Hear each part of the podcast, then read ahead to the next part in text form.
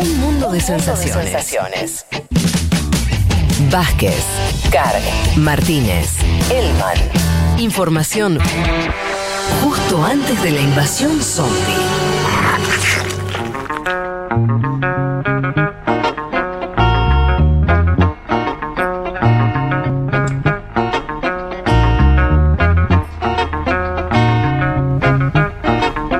Eh, nos metemos sin más dilaciones, Juan Elman, en, lo que prometiste acerca de, de Rusia. Eh, ¿Por dónde vas a arrancar? Bien, eh, decíamos, una semana muy movida. Si querés, arranquemos por el discurso, que fue el miércoles, el discurso en la Asamblea Federal, un momento que suele, bueno, ser medio como la referencia para ver las prioridades eh, del Kremlin. Y también siempre tenemos algo de, de amenazas y el vínculo con Occidente. Si querés, empecemos Perdón, por ahí. perdón, Juan, no es, sí. no es la conferencia que hace él, ¿no? Que también es bastante impactante esa conferencia que a veces dura como ocho horas. Vos la conferencia de prensa, Ah, no, no, claro. es el discurso en la Asamblea Federal. Claro, pero ese, ese momento Eh. distinto, ¿no? Porque también está pautada esa, como siempre, en hace, hay, hay una que hace como anual muy larga. Claro, con periodistas. No, este es el discurso Bien, formal. ¿no? bien, bien. Eh, ante, la, ante la Asamblea. O sea, no eh, es, es nuestro primero de marzo, digamos. Claro. Sí, sí. Nuestro 1 de marzo, el, el discurso del Estado de la Unión en, en Estados Unidos es el equivalente. Eh, en Rusia decía, eh, Putin siempre títulos te deja, siempre algún título picante contra Occidente tenés, la verdad que hay que decirlo, no, nunca te falla. Eh, en este plano, esta vez habló sobre bueno, las líneas rojas que traza Rusia, lo que otros países se pueden llegar a encontrar si se provoca además a Rusia. Quiero que empecemos escuchando esto que, que decía Putin, una advertencia, y es que seguí el consejo de Juan Manuel Carg, me anoté en el QI. Y claro, a mí me da un poco de envidia y también un poco de celos, te voy a decir la verdad, cuando Juan traducía el momento eh, sí, ruso. Bueno, no, quiero, no, quiero, cancherear, pero le saqué un poco la mano. ¿Vas y a hacerlo? Voy a ver cómo me sale. Dale, Así genial. que vamos a escuchar lo que decía Putin respecto En simultánea, traducción simultánea de Juan Elman. Dale. Vamos.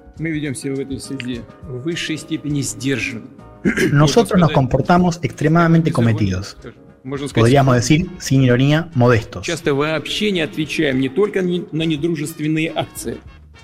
A menudo no respondemos en absoluto no solo a la hostilidad de la acción, sino también a la grosería total.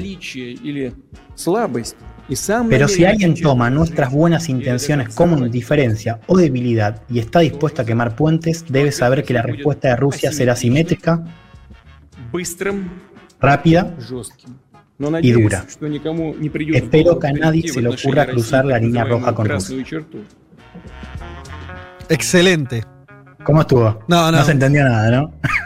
hiciste, hiciste un curso intensivísimo. Avanzado, sí.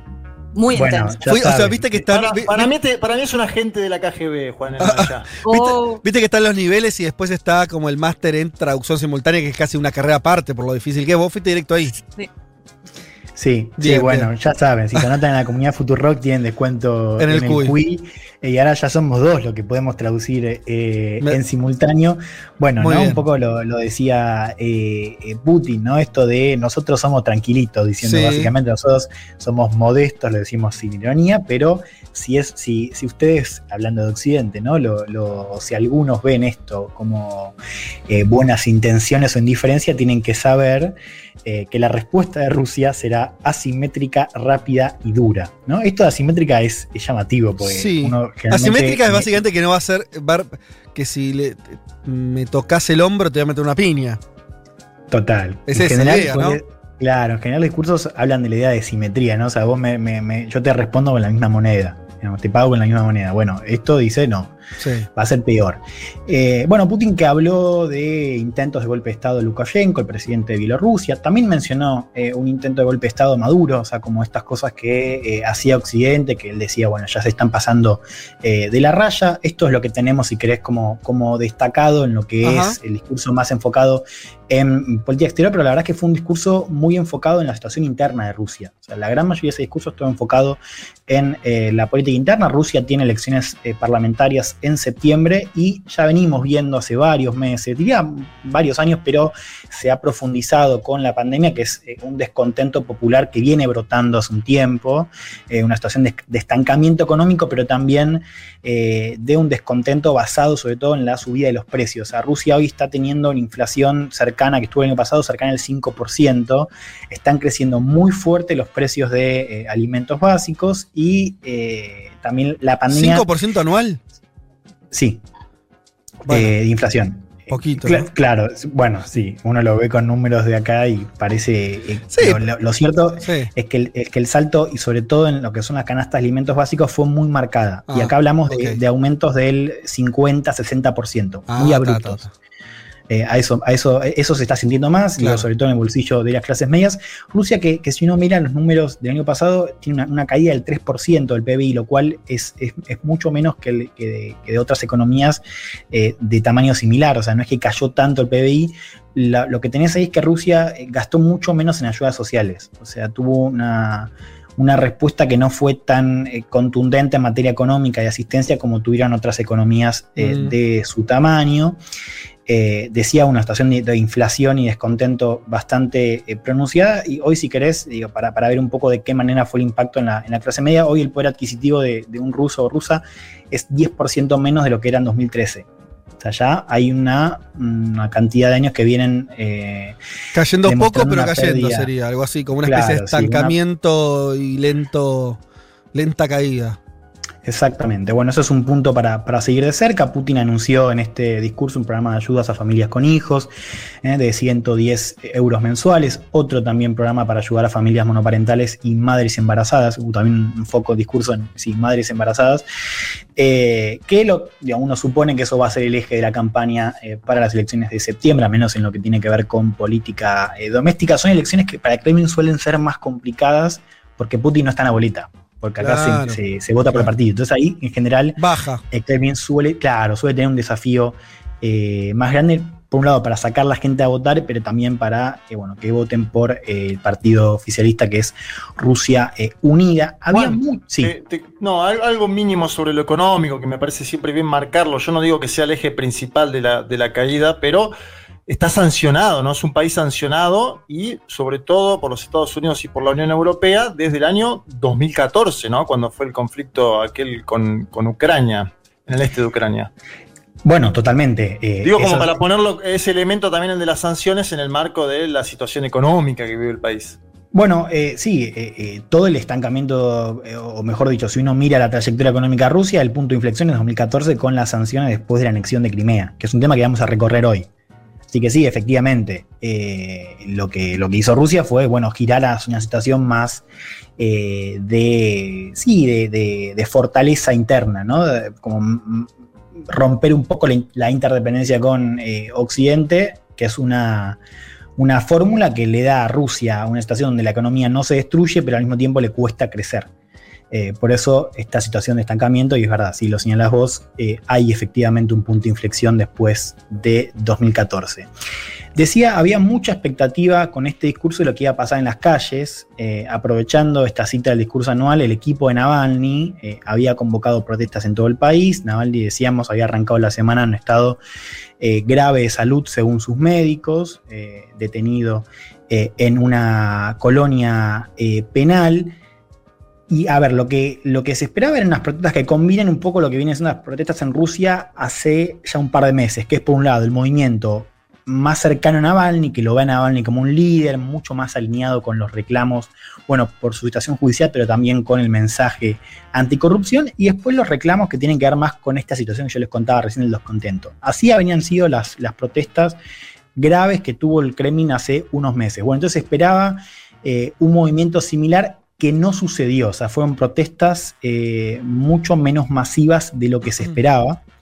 Eh, por eso decíamos que, que Putin en este plano tuvo una, una- una victoria simbólica, si querés, eh, porque la verdad que fue una protesta bastante contenida. Es verdad que hubo una ola de arrestos preventivos, si querés, con algunos organizadores en cana antes de salir a, a protestar, pero por lo demás fueron mucho menos masivas de lo que se esperaba, teniendo en cuenta más el estado de salud de Navalny.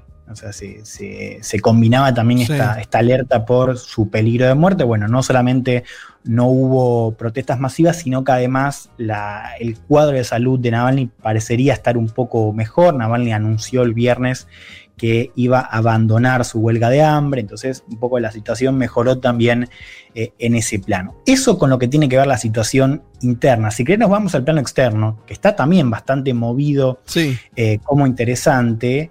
Eh, yo les decía recién cuando mencionaba Crimea que algo de eso vamos a tocar, porque el viernes Putin anunció que eh, iba a empezar a desescalar la tensión en la frontera con Ucrania, pero después de un despliegue militar inédito. O sea, Rusia hace varias semanas venía mandando cerca de 100.000 tropas a la frontera. A la frontera entre, entre Rusia y Ucrania. Entre Rusia y claro, en la región conocida como el Donbass, que es donde se peleó una, una guerra entre, en- sobre todo en 2014. Y la mayor parte de la población ucraniana de esa parte estaba a favor de Rusia. Y la, ¿no? Así se dividía Claro, el o sea, territorio. claro, entre ucranias y separatistas bancados por Rusia. Rusia lo niega. Eh, de hecho, eh, Rusia niega también la existencia de una guerra, pero bueno, esto efectivamente eh, sucedió. Es un, conflicto con más de 10.000 muertos. y de hecho, Rusia mandó ahora más tropas de las que había mandado en ese entonces. Hablamos Mm. de, de, de 100.000 tropas de un día Sí, para el sí, otro. O sea, de, repente en, en un par de semanas, 100.000 tropas y un despliegue militar enorme en esa región que por supuesto puso eh, a toda Europa, pero principalmente a Ucrania, eh, en pie de guerra. Esto me parece importante mencionarlo. En Ucrania se hablaba de que podía haber una guerra tranquilamente con, con Rusia y una guerra peor que la de 2014. Eh, fíjate, por ejemplo, lo que decía eh, Volodymyr Zelensky, el presidente de Ucrania, sobre la posibilidad de un conflicto armado eh, en la frontera. Voy a traducirlo también porque el CUI tiene una oferta de ¿Ucraniano hablas también? Y bueno, sí, qué sé yo. Ah, ya, voy a hacer ruso también, ¿por qué no? Lo escuchamos al presidente de Ucrania sobre esta posibilidad de una guerra entre Ucrania y Rusia. ¿Quiere Ucrania una guerra? No. Так. ¿Pero está Ucrania lista para ir a una Чи guerra? перестане Україна боротись за мир дипломатичним шляхом? ¿Va a parar de maniobrar Ucrania para obtener paz por medios diplomáticos? No. В Nunca. разі чого себе захищати завжди. Наш Pero se va a принцип defender простий. Ucrania en caso de que suceda algo Україна не siempre. починає війну першу, але Україна завжди стоїть до останнього. Nuestro principio es simple. Ucrania nunca empieza una guerra, pero Ucrania siempre resiste hasta el final. Bueno, acá se me fue un poco Sí. eh, el tiempo, pero bueno, eh, fue una, una advertencia, eh, bueno, propia de un contexto cerca de la guerra, ¿no? O sea, nosotros no queremos una guerra, pero si se arma, nosotros vamos a pelear hasta el final. Les decía una situación que por supuesto replicó mucho en Europa y que hubo acá un movimiento muy relevante que tiene que ver con la posición de Estados Unidos. Porque acá se especulaba que eh, Washington podía llegar a mandar buques al Mar Muerto, un reclamo que por supuesto se hizo con fuerza eh, desde Ucrania. El gobierno Biden en esas semanas salió a apoyar a Ucrania, por supuesto, y condenar estas maniobras de Rusia, pero dejó bien en claro que no se iba a involucrar militarmente en caso de una guerra o entre cualquier escenario. Entonces, ahí tenés una, posición interesante. De hecho, unos días después de ese aviso de Estados Unidos de que, de que no se iban a meter, ahí Rusia anuncia eh, esta, esta retirada ¿no? que anunció el viernes pasado. Yo creo que esto se vincula mucho con lo que hablamos, ¿se acuerdan la semana pasada? Con este retiro de tropas en Afganistán y con esto que decíamos de este nuevo paradigma, si querés, rector de la política exterior de Estados Unidos, donde el foco militar está mucho más desplazado desde Europa y Medio Oriente hacia lo que es el Asia-Pacífico, ¿no? donde se proyecta la amenaza militar de China. Entonces, acá me parece que estamos viendo una señal que no solamente es difícil de digerir para Ucrania, que acá es el que peor la tiene, digo, Ucrania que está fuera de la esfera rusa, pero al mismo tiempo también está fuera de la esfera europea, o no, no tiene acceso, si querés, a la Unión Europea y a la OTAN, pero también para, para la misma Europa, porque acá me parece que hay una lectura que, que tenemos que hacer, que es, bueno, ¿qué pasa con eh, Europa y el paraguas militar de Estados Unidos cuando Estados Unidos está dejando en claro que, bueno, ya no tiene el mismo, el mismo interés y vocación de participar en conflictos como lo tenía en los últimos 20 años? Grosso eso, ¿eh? hay- Eh, digo, eh, me parece súper relevante eso. A ver, veremos si es así. ¿Por, por qué? Parece una pregunta muy difícil, pero ¿por qué Estados Unidos no tendría interés en jugar una ficha en Ucrania que es, recordemos, es un país grande, es un país relevante, no es, un paisito, por más que para nosotros nos quede muy lejos, y es nada más y nada menos que el vínculo de comunicación más directa entre Europa eh, Occidental y Rusia.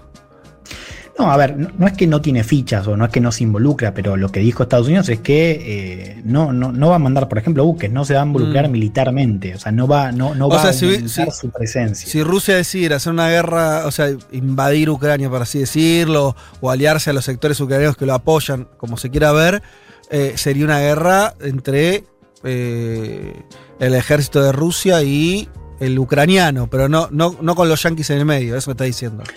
Bueno, a ver, eh, desde ya eh, Estados Unidos sigue apoyando y sigue siendo el hegemón dentro de la OTAN, digo, eso no, Mm. no cambia. Lo que estamos viendo y un poco lo que comentamos la semana pasada es cómo ya Estados Unidos para estas cosas eh, no está. O sea, Estados Unidos está con la mirada puesta y con los recursos puestos en el Asia-Pacífico. Claro, claro. ¿No? Y esto es algo que, que, claro, nosotros pensamos o lo vemos en primer lugar como un impacto más directo en Medio Oriente, ¿no? donde estamos acostumbrados Sí. a la intervención y a, y a esta idea de la presencia militar de Estados Unidos, que, a ver, tío, no es que está del todo esfumada, ¿eh? pero estamos hablando de un proceso que se está dando. No, lo que contabas vos la semana pasada de- del retiro de, Afgan- de Afganistán, Totalmente. obviamente, sí, sí. Bueno, Claro, esto sería veces- otro ejemplo, decís vos. Y a veces descuidamos también cómo se lo ve en, en Europa. Porque acá, bueno, vos tenés, por ejemplo, voces como las de Macron, que Macron hace, hace varios años viene insistiendo en esta idea de autonomía estratégica, que se vincula mucho con, con lo que contaba Leti en su columna sobre De Gaulle, eh, que es, nosotros no podemos contar con Estados Unidos, está claro. Entonces tenemos que hacer algo por nosotros, tenemos que empezar a invertir, por ejemplo, en nuestro ejército. Mm, Porque, ¿qué pasa si, o sea, vamos a poner esta situación? Eh, para dimensionar, o sea, Putin acá mandó 100.000 hombres, o sea, mandó más tropas que en, que en la guerra del 2014. Acá podía tranquilamente pasar algo. Eh, Después uno lo mira con, con distancia y, bueno, ve que Rusia se retiró, que tiene que ver más con una amenaza, con una maniobra, más que quizás con una voluntad real de invadir esta, esta región. Pero acá empiezan las voces de, bueno, ¿qué hubiese pasado si? ¿No? Entonces, acá tenemos que ver cómo esa nueva eh, disposición de Estados Unidos, que no es solamente de Biden, pero que hoy encarna Biden, de mover el foco paulatinamente hacia, las, a las- hacia el Asia Pacífico, que es un poco también lo que quiso hacer Obama. Obama lo quiso hacer, pero no pudo. Claro. Pero ahora Biden lo está haciendo efectivamente. Bueno, sí. para Europa también empiezan a aparecer algunas preguntas de, bueno, ¿qué hacemos nosotros? ¿Cómo nos cuando defendemos? esto se decís? termine de concretar. Por eso te digo que este movimiento de Ucrania fue bastante importante, no solo para los propios ucranianos, que se dieron cuenta que cualquier salida tiene que pasar por Rusia. Eh, de hecho, Zelensky le ofreció a Putin una cumbre en el Donbass. Putin le dijo, gracias, pero no, pero si querés puede venir a Moscú. Claro. O sea, Putin se mostró abierto a reunirse, pero solamente eh, si viaja Zelensky eh, a Moscú. Eh, y bueno, es una, también una señal para, para toda Europa. Sí, ¿no? sí. Bueno, entonces, pero para Juan, una, una pregunta, una pregunta, porque hay un dato acá que no- vos no lo dijiste, pero, o sea, yo sé que lo sabés, pero para que, no- que nos escuchan lo- lo- tengan el contexto, que hasta hace muy poco, en realidad, Ucrania era parte de eh, el, le- el ámbito de influencia de Rusia. A lo que voy es, ¿no? O sea, eh, si vos eh, antes de 2014, antes de, la- de- de- de- esa disputa, de, de- de- de todo ese quiebre, eh, algunos dicen golpe de Estado, otros revolución de colores, lo que sea. U- el gobierno ucraniano era un gobierno muy aliado a, a Rusia y Ucrania se veía como el último lugar de influencia de Rusia antes de Europa. ¿No es cierto? Ahora eso Sí. está, está distinto. A lo que hoy es. eh, porque digo, no sé cómo lo, cómo lo ve Rusia y cómo lo ve Europa. Si, si lo ve como un avance de Rusia o, como que Rusia quiere recuperar algo de la injerencia que tuvo hasta ayer nomás. ¿Me entendés la pregunta? Sí, a ver, yo creo que, que la lectura que se impone ahí es la demostración de poder. Porque es una situación, digo, la de, la de, la de el este de Ucrania que está abierta. Eh, hubo una guerra en 2014, en 2015 hubo un acuerdo de paz, que es un acuerdo de, paz eh, muy precario. Vuelvo con esto que decía al principio. Para Rusia, Rusia niega la existencia de una guerra, con lo cual es muy difícil negociar con alguien que esté diciendo, no, no, yo no, no tengo nada que ver. Eh, cuando informalmente se sabe que apoya a este grupo separatista, pero en, en términos formales, eh, para Rusia no es una guerra con Ucrania. Y es una situación que, en virtud de ese acuerdo de paz bastante precario, sigue abierta, Mm, que para Europa es un dolor de cabeza eh, y que tiene quizás algunos momentos de roces, pero ninguno como lo que vimos estas dos semanas, donde Rusia de repente mandó 100.000 hombres. Entonces que- yo creo que la primera lectura tiene que ver con la demostración de poder, de que si esto se quiere resolver, ustedes tienen que venir a mí. Digamos, yo no, no- no tengo nada que explicar y que responder acá. ¿no? Bien. Eso por un lado, ¿no? Y después, el otro ángulo que a mí también me parece muy relevante, que es el ángulo de Estados Unidos. ¿no? De, de, de, Putin se retira este viernes, empieza a anunciar su retirada, que no sabemos de cuántos soldados va a ser. Sabemos que ordenó este retiro y que esta situación se va eh, a desescalar, pero no sabemos todavía su, su magnitud, pero solo se va cuando tanto Ucrania como Europa sonaron sus alarmas y Estados Unidos dijo, bueno, eh, yo por supuesto apoyo a Ucrania, condeno a Rusia, pero yo si hay quilombo acá no me voy a meter, no voy a mandar buques a- al Mar Muerto. Arréglense también con la OTAN, digo, porque hay que entender también el marco de la alianza de la OTAN, de por supuesto Estados Unidos sigue jugando el rol eh, preponderante. Eh, y a ver, esta lectura que, te decía de- del testeo a Biden, ¿no? Eh, que es algo que, que- que se viene quizás comentando desde la llegada de Biden al cargo, es de cómo Rusia está testeando a ver hasta dónde, ¿no? Cuándo responde Biden y cuándo no. Eh, recordemos, Estados Unidos hace unas semanas eh, eh, metió un paquete de sanciones a Rusia por lo que había sido puesto intento de hackeo, recuerdan, eh, de hace algunos meses, ¿no? estos sistemas informáticos de Estados Unidos que afectó también a varias empresas. Bueno, hubo sanciones, eh, pero me parece que acá hubo un dato eh, importante que es que hace unas semanas, cuando ya se venía viendo esto de Ucrania, eh, Biden y Putin hablaron por teléfono y Biden lo invitó a una cumbre presencial. Ajá.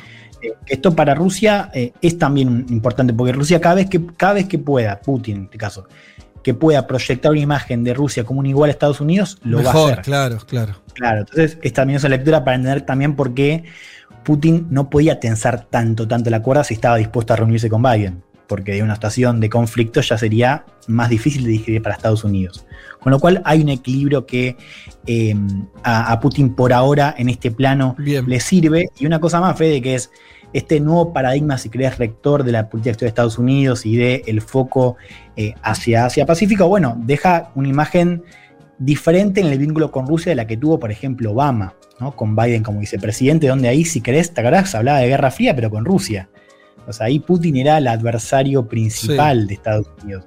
Hoy la situación es distinta, porque, bueno, hoy es eh, China es el que ocupa el primer lugar, no es que Rusia eh, no es visto como un adversario, pero eh, sí hay un foco de atención que efectivamente cambió. Para Putin tiene algunas aperturas, como esto que vimos esta semana, pero tampoco se puede dar el lujo de, de ser irrelevante, digamos, en esa, en esa discusión.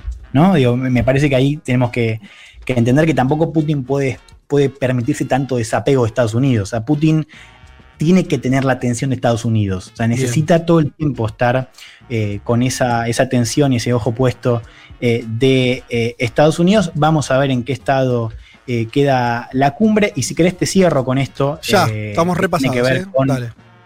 No, con la vacuna, digo, la otra novedad positiva de esta semana, eh, que sigue avanzando el despliegue de la Sputnik V, que ya fue autorizada por más de 60 países, que ya empieza a producirse en América Latina, con la novedad que tuvimos esta semana con eh, los laboratorios Richmond en eh, Argentina, y con esta noticia que yo les contaba al principio de que Alemania ordenó 30 millones de dosis, eh, una orden a cargo del presidente del estado de Sajonia, que todavía no se pueden usar porque Alemania espera la autorización de la Agencia Europea de Medicamentos, pero marca también de qué manera la Sputnik viene eh, siendo considerada como una opción cada vez más factible en eh, Europa, donde la vacunación está muy lenta, donde hubo muchos problemas con AstraZeneca.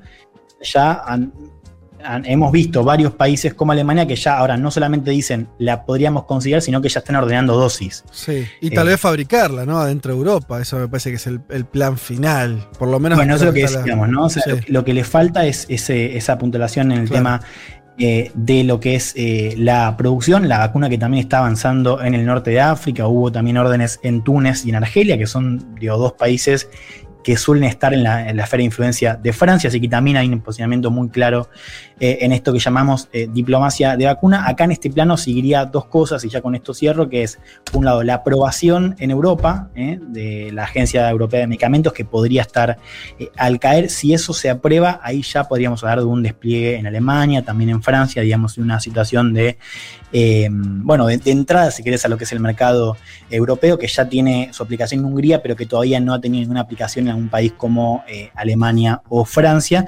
Y después el tema de la producción, o sea, si, si efectivamente Rusia puede mejorar lo que es la producción eh, en otros países. Eso es un poco esta semana movida, pero si querés positiva para el presidente de Rusia. Bueno, espectacular. Entonces vamos a ver cómo, cómo se sigue moviendo eh, Vladimir ahí adentro y afuera de Rusia. Gracias, Juan.